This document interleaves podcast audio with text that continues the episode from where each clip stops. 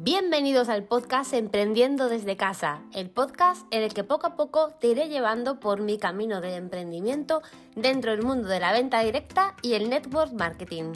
Yo soy Mercedes García de la Barrera y tengo 15 años de experiencia desarrollando equipos de venta directa.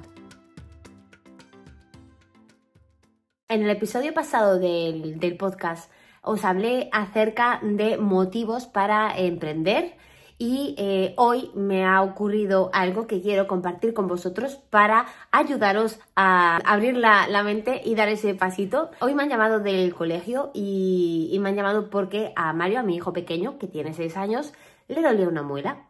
Ayer estuvo en el dentista y no sé qué le han hecho y hoy le dolía la muela. Entonces me han llamado del colegio para ver si lo pudiera recoger. Eran las 11 y cuarto de la mañana.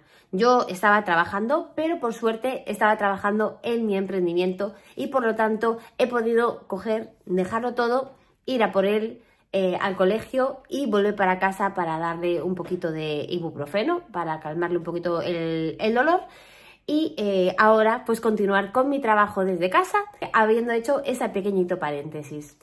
El haber podido tener esa libertad de horario para decir, ahora la prioridad es mi hijo, ahora le recojo y luego continúo, para mí eso lo vale todo. Para mí eso vale todo el esfuerzo que estoy haciendo para eh, lanzar este proyecto, para que este proyecto crezca y para que me pueda dar la suficiente eh, independencia económica como para dedicarme exclusivamente a él.